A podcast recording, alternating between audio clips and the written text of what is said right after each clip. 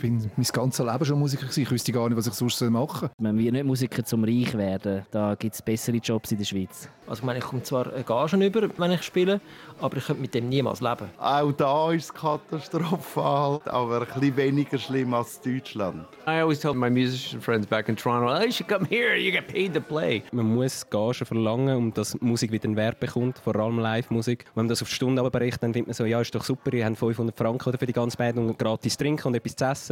Aber es ist lächerlich eigentlich, oder? Banal Digital. Dies Musikupdate mit der Eileen Azola.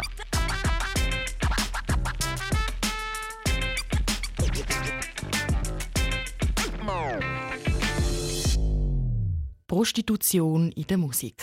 Was ist das und wie erleben die Künstlerinnen und Künstler das weltweite Problem? In der heutigen Folge dreht sich alles um kleinere Schweizer Bands. Wie verdienen sie heutzutage das meiste Geld und wie viel müssen sie dafür von sich selber geben? Ein Kulturschaffender klärt auf und zwei Bands geben Einblick ins Leben des Musizierenden. Kontext.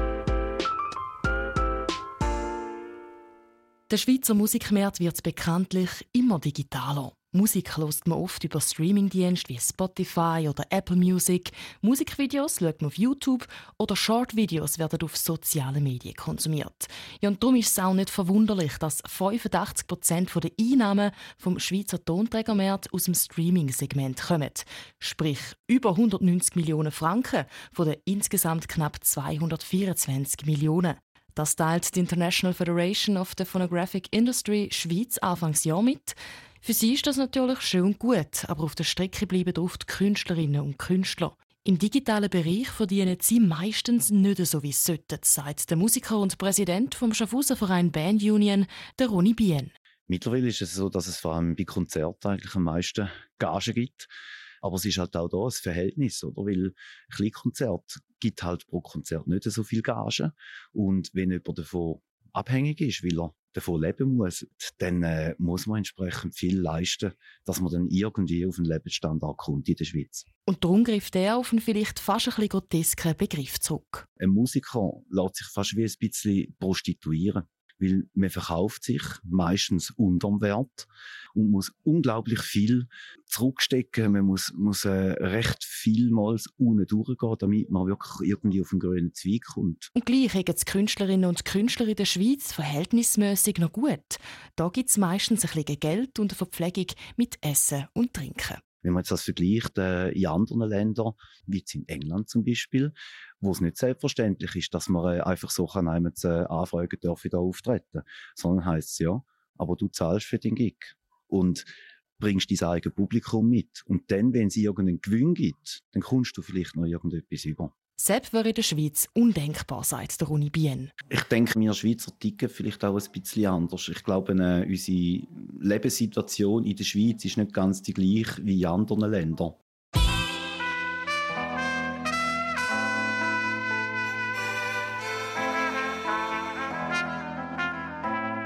Und gleich gibt es auch in der Schweiz Verbesserungspotenzial. Ich wollte herausfinden, wo bei Schweizer Bands der Schuh denn genau druckt, wie sie das Künstlersein in der Schweiz erleben und was sie bei einem Gig überhaupt verdienen. Es ist Anfang März und ich bin jetzt gerade auf dem Weg an die Schaffhauser Musikfestwoche in der Kerze. Da treffe ich mich heute und morgen mit zwei Bands. Der Startschuss der macht heute die Zürcher Band Last Avenue. Als ich zur Tür reingekommen bin, hat die Band gerade noch für den Soundcheck aufgestellt und ich hatte ein bisschen Zeit, mich im Restaurant umzuschauen und die Atmosphäre auf mich zu wirken lassen. Eine urchige Beiz, die man über eine steile Stege im ersten Stock erreicht. Wände, Boden, Bänke aus Holz, verziert durch jenste Souvenir und Schmuckstückchen vom Pächter, Rolf Könitzer aus den letzten Jahrzehnten. Es hängen ganz viele Fotos und Plakate von ihm, Freunden und verschiedensten Künstlerinnen und Künstlern an der Wand. Die einen auch mit Signatur, wie zum Beispiel mit Polo Hofer.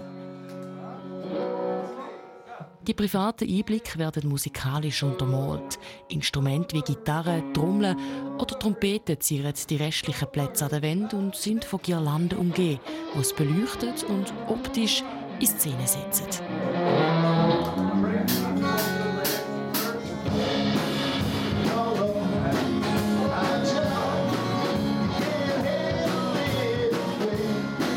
Nach dem Soundcheck hat es für die Band Last Avenue die besagte Verpflegung gegeben.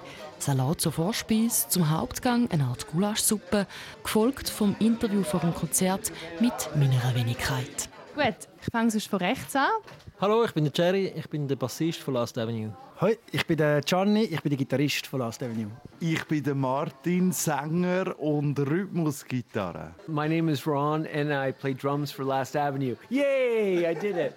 Last Avenue ist eine Band aus Zürich, die dieses Jahr ihr 25-Jahre-Jubiläum feiert. Die Besetzung die hat sich in den letzten Jahren immer wieder mal ein bisschen geändert. Nur der Martin Geisser, der Sänger und Rhythmusgitarrist, ist seit dem Anfang im 1998 dabei. Seitdem hat sich gerade vermarktungstechnisch in der Musik einiges verändert. Als wir angefangen haben, hat es noch lange kein YouTube gegeben. Nur schon mal das, was das auch für eine Chance ist in der heutigen Zeit. Oder? Dass man mal äh, das Video geschaut wird und Klicks bekommt. Das hat es vorher nicht gegeben. Das musste im Fernsehen kommen, fast, dass die Leute das Video haben. Und äh, Facebook und digitale Musik, ich denke, ist auch eine Chance für eine Band. Neben dem, dass man natürlich nichts verdient äh, dran. Und auch wenn Musik aus Leidenschaft gemacht wird, sollten Künstlerinnen und Künstler am Ende des Tages auch etwas daran verdienen. Last Avenue setzt hier nach dem Gianni Palumbo auf Fannähe. Also sicher mit Spielen natürlich und Live-Gigs und ja, äh, CD-Einkäufe, das ist natürlich alles eingebrochen im Vergleich zu früher. Weil ich meine, das Spotify, das gibt eigentlich nichts her. Aber äh, was sonst noch reinkommt, sind halt einfach Airplay-Sachen, die ich früher mitgespielt habe. Äh, auf Swiss äh, Perform und äh, Svisa. Das Zeug, das noch im Radio läuft, da komme ich immer regelrecht Geld über. Zusammengefasst, mit Live-Konzert verdient man als kleinere Schweizer Band meistens am besten Geld, aber auch Visa-Gebühren, also die Entschädigung, wenn das eigene Lied im Radio, Fernsehen oder in einer Agentur gespielt und verwendet worden ist, schenken das Bandkessel ein. Und gleich zu wenig, um von Musik zu leben, sagt Jeremy Boucher. Hauptberuflich bin ich Musiklehrer und ohne das geht es nicht. Und in Corona-Zeit hätte ich ziemlich ein Problem gehabt, wenn das nicht gewesen wäre. Oder hätte mich auch neu erfinden Aber auch jetzt, ohne Corona, ist das Musikbusiness kein Goldgrube. Im Gegenteil. Als ich Last Avenue frage, wie viel sie denn durchschnittlich an einem Gig verdienen, zögern sie mit der Antwort. Da variiert es zwischen einer sehr schlechten Kollekte bis zu wirklich auch guten Gagen. Sagt Martin Geisser. Aber was heißt denn jetzt das? Nach ein paar Mal nachhaken gibt es zwar gleich nur eine grobe Antwort, aber immerhin eine Zahl von nichts bis etwa 1000 Franken. Den Betrag müssen sie dann aber noch unter den vier Bandmitgliedern aufteilen. Und gleich nach wie vor besser wie im Ausland. Das weiß ihr Drummer, der Ron Sumners, sehr gut. Er kommt aus Kanada und ist baff, als er das erste Mal hier in der Schweiz auftreten ist und etwas an einem Konzert verdient hat. I mean, when I first came here, and I first started playing in a in a, a, cover band. I couldn't believe that we would get paid every show. It was like, what? You get paid? You get you get paid that much? And, and then you get a free meal and you get beer. When I was younger back in Toronto, you wouldn't get food, you wouldn't get anything. Uh, you might get 50 dollars or whatever uh, and, a, and a couple beers, and that was it. If you played a big show, and that was for a show that there was 2,000 people at. Grosses Staunen also für den Ron Sumners, dass man hier bei einem Live-Konzert auch Geld verdient. Bei ihm die Heiz Toronto hat es meistens nichts gegeben und wenn dann mal 50 Franken in Bier für die Band. Und das sogar bei einer grossen Show mit 2000 Zuschauern. Allgemein, in Nordamerika verdienen kleine Musikschaffende, anders wie noch in den 80er und 90er, enorm schlecht mit Musik. Heutzutage sage ich das Motto dort «Pay to play», also zahl, wenn du spielen willst. You have to pay the venue to be able to play there. Nobody spends any money on, on albums, on merch, or anything like that. It's very hard to, to make money as a musician. I, I have, I have uh, most of my friends back in Toronto are musicians, and they're all uh, poor. It's just, it's just crazy. Niemand gebe Geld für Alben, Merchandising und Co. aus. Es sei also recht hart als kleine Künstlerin oder Künstler zu Nordamerika und dementsprechend sind die meisten vom Ron Sumners seine Freunde auch arm.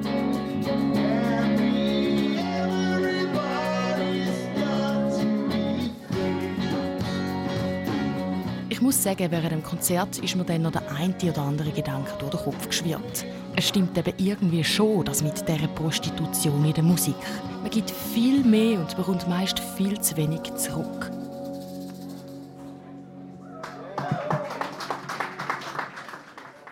Am zweiten Tag für mich an der Schaffhauser Musikfestwoche hat sich an diesem Eindruck nicht viel geändert.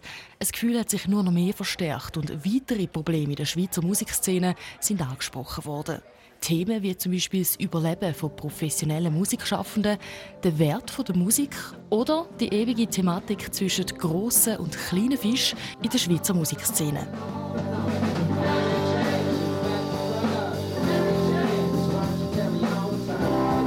Beim zweiten Konzert stehen drei Männer von der Zürcher Band Again auf der Bühne plus ihren Überraschungsgast aus Ghana. Es gibt harmonische Melodien, Gitarrensolis und eine Ladung Vintage Rock auf Toren. Mein Name ist Dominik Blum. Ich bin Pianist, Organist und E-Bassist. Äh, ich habe ein klassisches Studium auf Klavier gemacht und habe mich von da autodidaktisch weitergebildet. Und ich spiele Bass und singe bei Again. Ich bin Aaron Wegmann, 32. Ich spiele Gitarre, singe. Ich habe ein Studium an der ZHDK gemacht, auf Pop. Und ähm, singe und spiele Gitarre bei der Band Again. Ich bin der Dominik Eschmann, ich bin professioneller Schlagzeuger. Ich habe Jazz studiert an der ZHDK und spiele Schlagzeug und singe bei Again. I'm David Odum Jr., a drummer and a percussionist from Ghana. And I'm here with my brothers. Ihr hört es nur schon in der Vorstellung.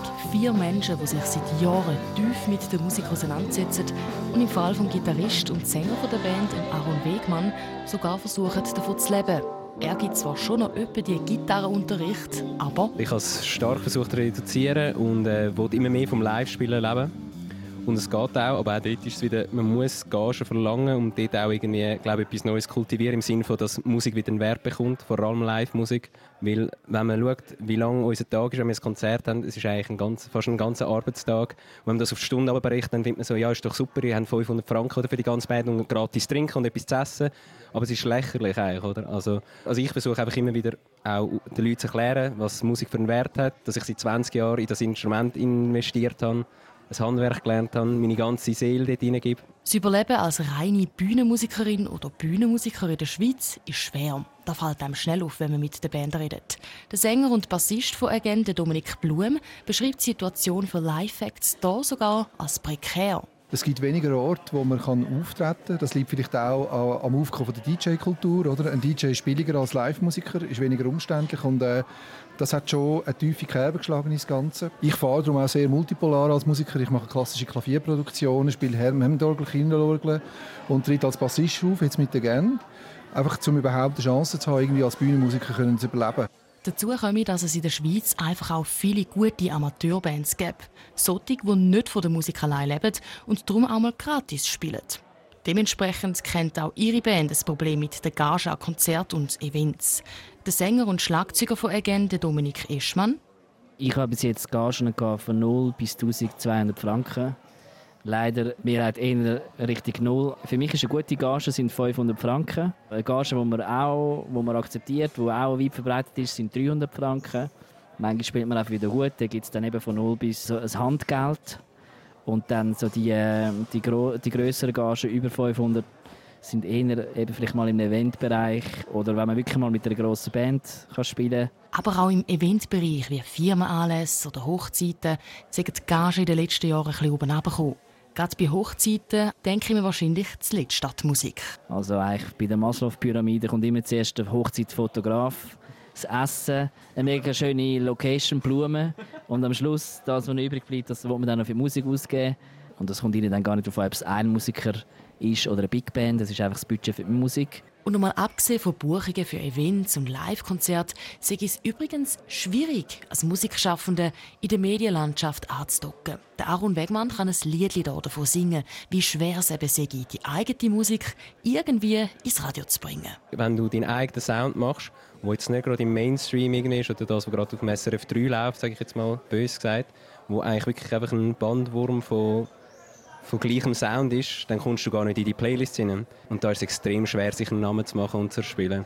Also ich mache seit 15 Jahren, schreibe ich eigene Musik, habe eigene Bands, Projekte, die eigentlich im Pop-Rock-Bereich angesiedelt sind, aber ich kann die grossen Bühnen oder grosse Anerkennung oder in den Medien gross nie vertreten gewesen. Sepp sei für ihn so zweitrangig. Primär mache er Musik, die ihm selber gefallen. Aber gleich zeigt es auf, dass es einerseits genug Konkurrenz in der Schweiz gibt, aber auch viele Radiosender immer auf die gleichen grossen Fisch sitzen, wo man in der Schweiz halt einfach schon kennt. Und um genau das Thema geht es in der nächsten Folge von Banal Digital. Wie lesen der Radiosender eigentlich genau Musik aus, die bei ihnen läuft? Was sind da Kriterien und wie haben sich die über die Jahre auch verändert? Und ganz wichtig, wie objektiv ist eigentlich eine Musikredaktion? Ihr hört es, morgen Abend hier bei uns ab der 8. Am Mikrofon verabschiedet sich Dailina Zola. Ich wünsche ganz einen schönen Abend und bis morgen.